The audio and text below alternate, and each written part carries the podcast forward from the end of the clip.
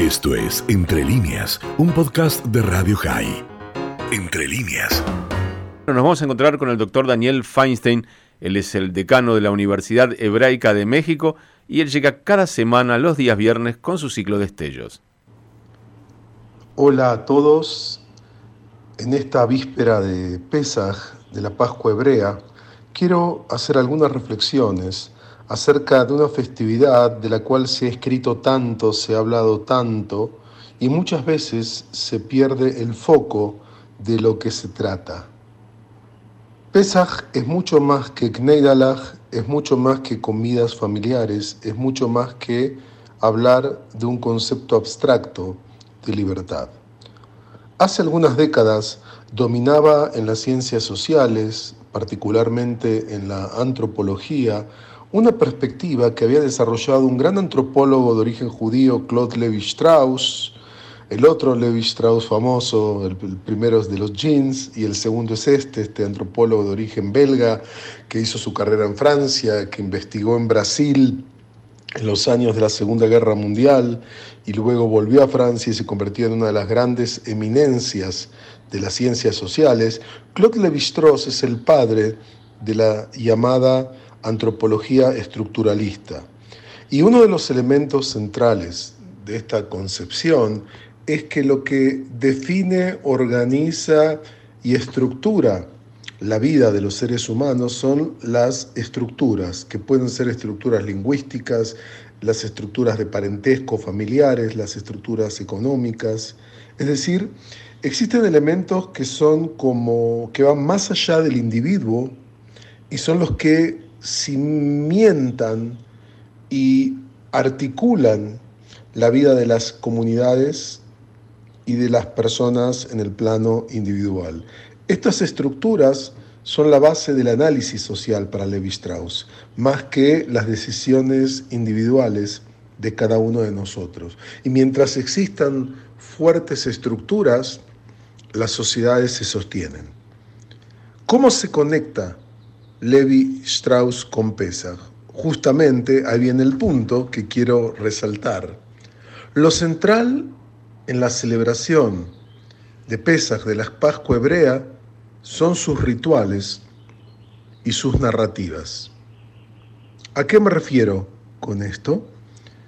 Los rituales, como nos enseña la sociología de la religión, la antropología de la religión, son una especie de anclas que nos permiten, en medio de nuestra vulnerabilidad, de nuestras limitaciones, de un mundo cambiante, sostenernos y tener una conexión, tanto con el mundo del plano eh, histórico, físico, terrenal, como con una conexión espiritual.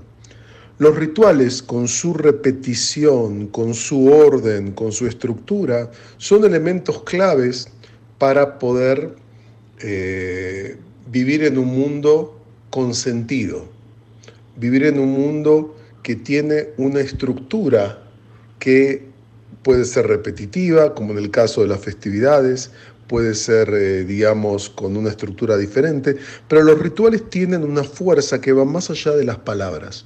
Y esto me parece fundamental. Es decir, cuando hablamos de pesaje, el hecho de los alimentos que tenemos, el orden en que se dicen las distintas partes, el comer estos alimentos simbólicos, ya sea la matzá, el maror, eh, después todo el guion, porque Pesaj es una coreografía organizada a través de un guion que empezó en la época bíblica, se desarrolló fundamentalmente a partir de la Mishnah en el Tratado de Pesajim hace unos 1900 años, 1800 años, donde se consolida el guion que después enriquecerá a lo largo de las generaciones, pero que se ha mantenido eh, como la base.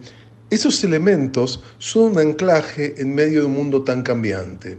Este año vivimos con preocupación y con horror el drama humanitario causado por la invasión eh, rusa a eh, Ucrania y el sufrimiento que experimentan esta gente en medio de una catástrofe de grandes proporciones. Otros años vivíamos la dictadura militar en Argentina, otro año vivimos una crisis en Israel, otro año viviremos que el mundo enfrenta algún tipo de problema como el COVID o otro tipo de plaga, para usar un nombre que conecta con todo esto. Es decir, la vida es cambiante, las sociedades son cambiantes, nuestros desafíos son cambiantes. Los rituales en este sentido son esas estructuras que nos dan identidad, que nos fijan un pasado, pero que también nos convierten en una comunidad del presente. Y por eso son tan importantes estos rituales y estos alimentos simbólicos. No es simplemente una mesa para conversar qué pensamos acerca de la libertad y si sos más libre hoy que lo que eras ayer. Eso también es parte de la dinámica. Pero los elementos duros como lo llamarían los antropólogos. Estos, estas prácticas son fundamentales porque no hay que olvidar que, como lo dicen algunos antropólogos y estudiosos de estos temas, Pesach eh, recrea lo que se llamaría una memoria performativa.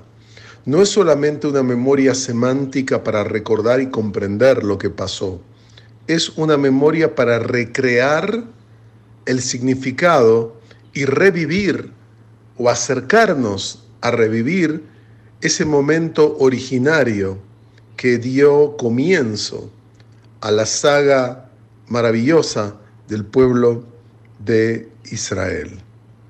Por eso uno de los momentos centrales en el ceder de Pesaj, en este ritual, es cuando se dice en cada generación, cada persona debería considerarse o verse a sí misma como si él o ella hubiesen salido de Egipto. Es decir, llegar a acercarse a la experiencia primigenia que dio origen a este proyecto milenario.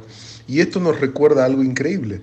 El ser de Pesaj es tal vez una de las ceremonias rituales más antiguos en el mundo occidental, porque tiene más de 3.200 años. No es poca cosa un ritual que se ha repetido 3.000 200 años. Creo que es algo bastante elocuente ya de por sí. Por otra parte, pensemos, ¿cuántos sedarim, cuántas de este tipo de experiencias vamos a vivir en nuestra vida? Si vivimos hasta los 120, viviríamos 120 sedarim.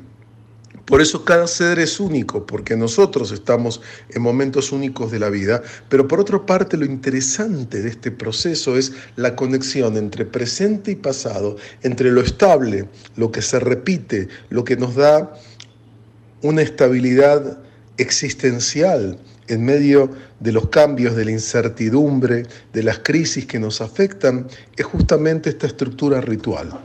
Y por eso Claude Levi-Strauss, este gran antropólogo, planteaba que quieres entender un grupo, una comunidad, una sociedad, estudia sus estructuras. Allí encontrarás la base fundamental de este proceso.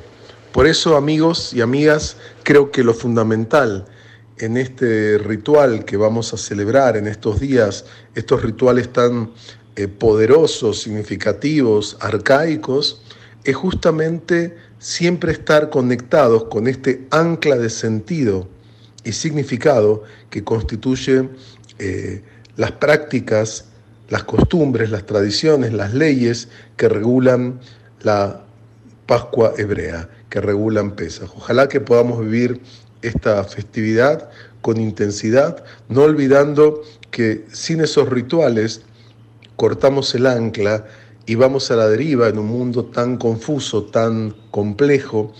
Por eso los invito a estudiar, acercarnos a estos textos, repasar la Gada y intentar recrear con nuestros seres queridos, con nuestros amigos, una experiencia significativa que nos conecte con todo aquello valioso y por lo que vale la pena continuar viviendo. Hak Kasher Besameach, todo lo mejor. Esto fue Entre líneas, un podcast de Radio High. Puedes seguir escuchando y compartiendo nuestro contenido en Spotify, nuestro portal radiohigh.com y nuestras redes sociales. Hasta la próxima.